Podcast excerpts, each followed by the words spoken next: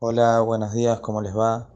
Hoy nos encontramos en Erev Shabbat y también víspera ya de Haga Shavuot. Tenemos este Shabbat para Shabbat Bamidbar.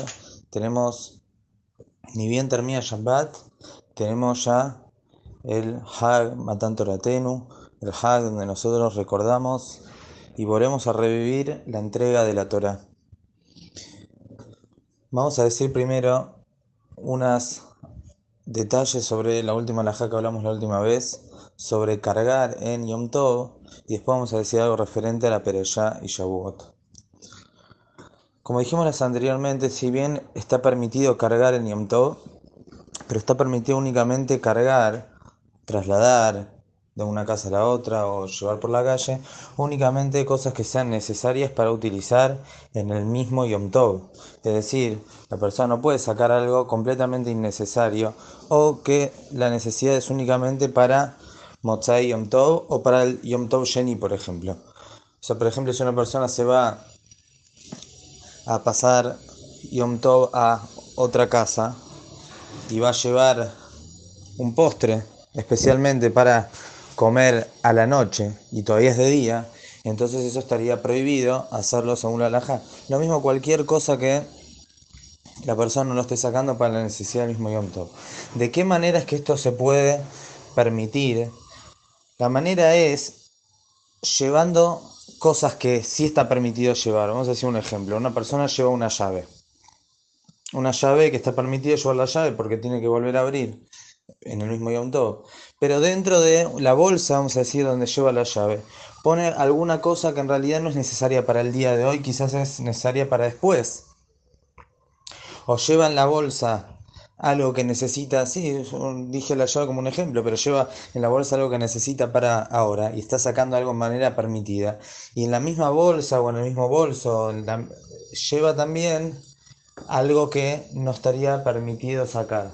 Entonces, de esa manera nosotros consideramos que el trabajo de cargar o de sacar de mi casa hacia la calle está hecho de manera permitida, ya que en el, en el vamos a decir, en, el esfuerzo que hice o en, el trabajo que hice, la acción es permitida, nada más que se le aumenta a esa acción permitida algo prohibido. Por ser Yom Tov, y en este caso de cargar, entonces se puede permitir de esta manera. Entonces, si la persona Muchas veces pasa que uno va a otra casa para pasar y Tov a veces sale antes de tiempo. Y uno lleva en un bolso cosas quizás necesarias para el otro día. Esto puede pasar con los jóvenes, a veces van a dormir a la casa de los padres y llevan ropa para el otro día, para cambiar a los chicos, lo que sea. Y eso está completamente para el otro día y va cuando todavía no se hizo el segundo Yom Tov.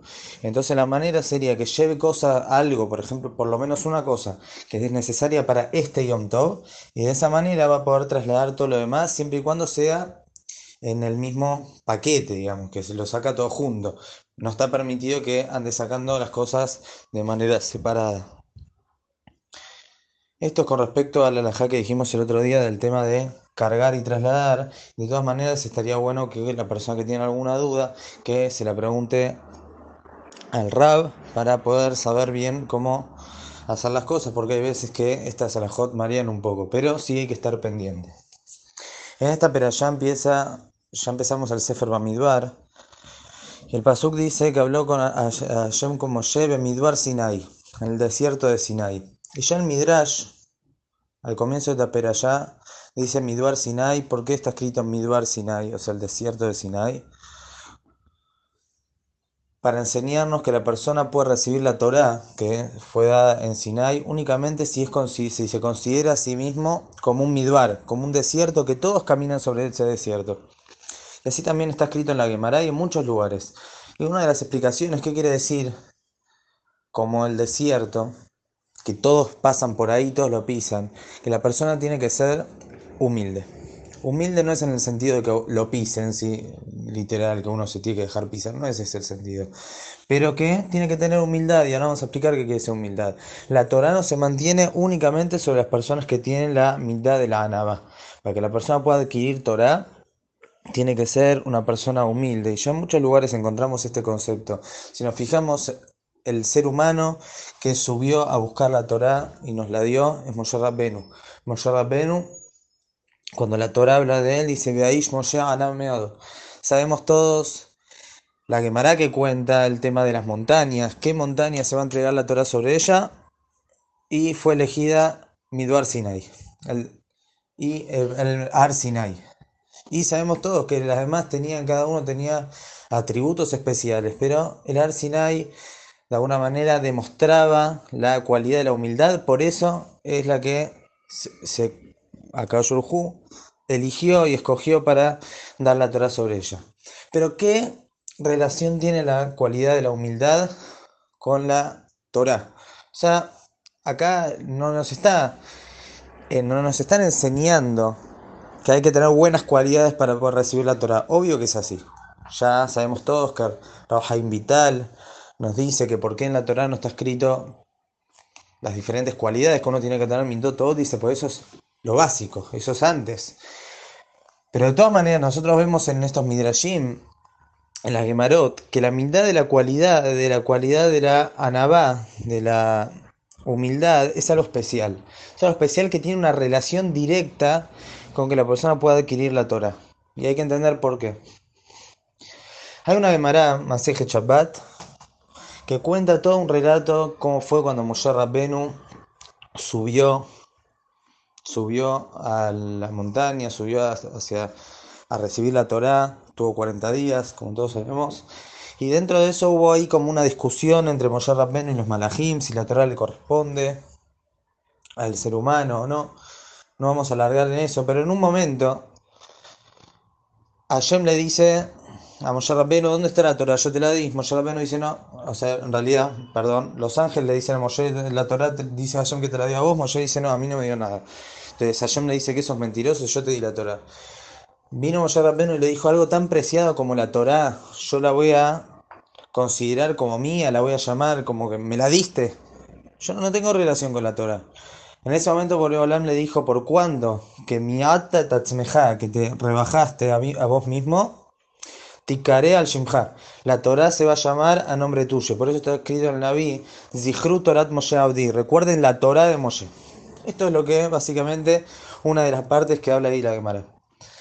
Vemos que la Torah se llamó de Moshe cuando Moshe demostró la mitad de la humildad. Y la manera que lo demostró es diciendo, no, a mí la Torah no, no, no, no puedo sentir que me corresponde. ¿Pero qué quiere decir? Aparentemente no contestó nada. Hashem le dijo a Moshe, ¿qué estás mintiendo si yo te la di? Moshe le dice, sí, pero yo no me la voy a adjudicar. ¿Pero te la dio o no te la dio? Entonces la explicación es la siguiente, cuando hablamos de la cualidad de la humildad, no hablamos que la persona tiene que mentir.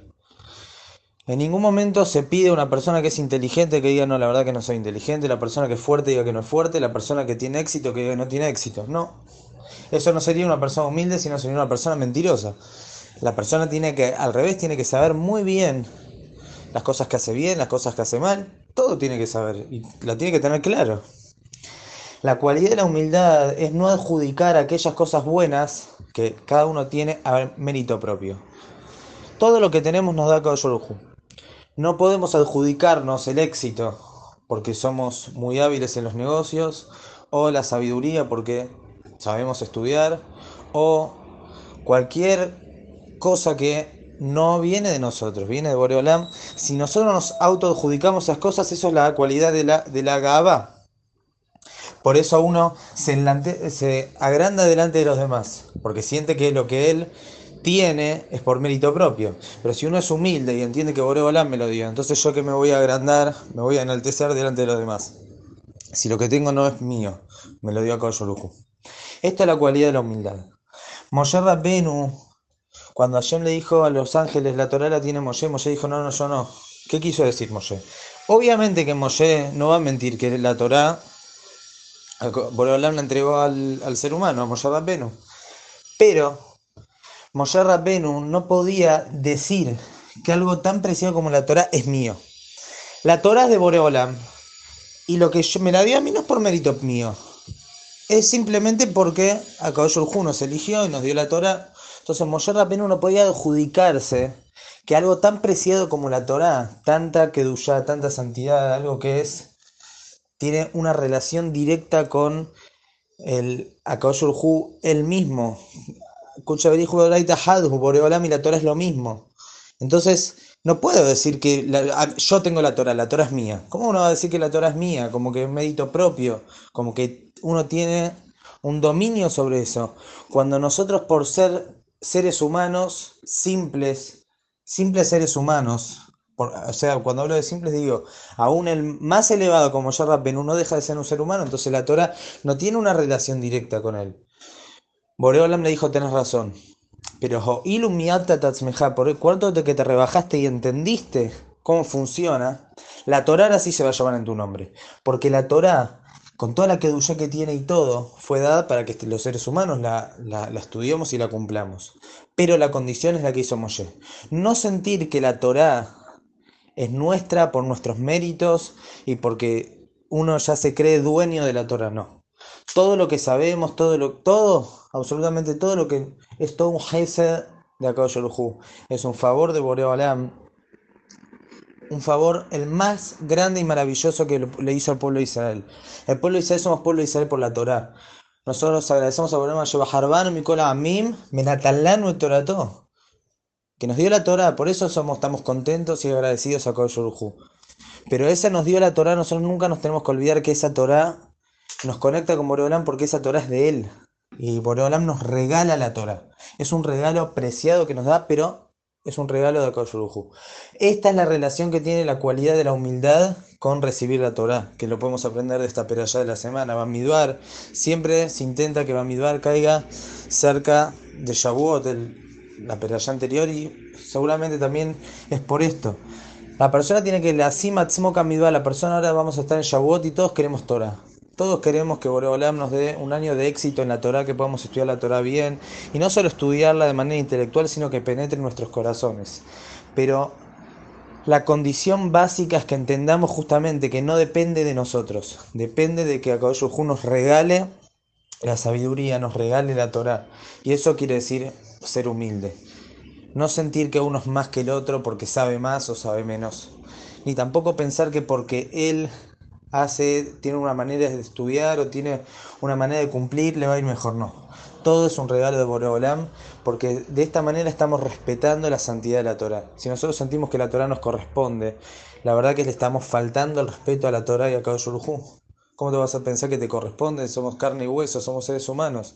Nosotros tenemos que entender que nosotros simplemente agradecemos y recibimos la Torah que nos da Boreolam y Él nos da en cada momento y momento que en este Shavuot otra vez recibamos la Torah y nos dé muchas buenas condiciones para que podamos estudiar Torah y que podamos asumir más compromisos de estudio para que la Torah nos guíe en nuestros caminos, nos santifique y nos apegue nuestros corazones hacia Akadosh Que tengan Shabbat Shalom Mevorach, Hag Sameach, Tizkul, Shamim Rabot, Naimot Betovot.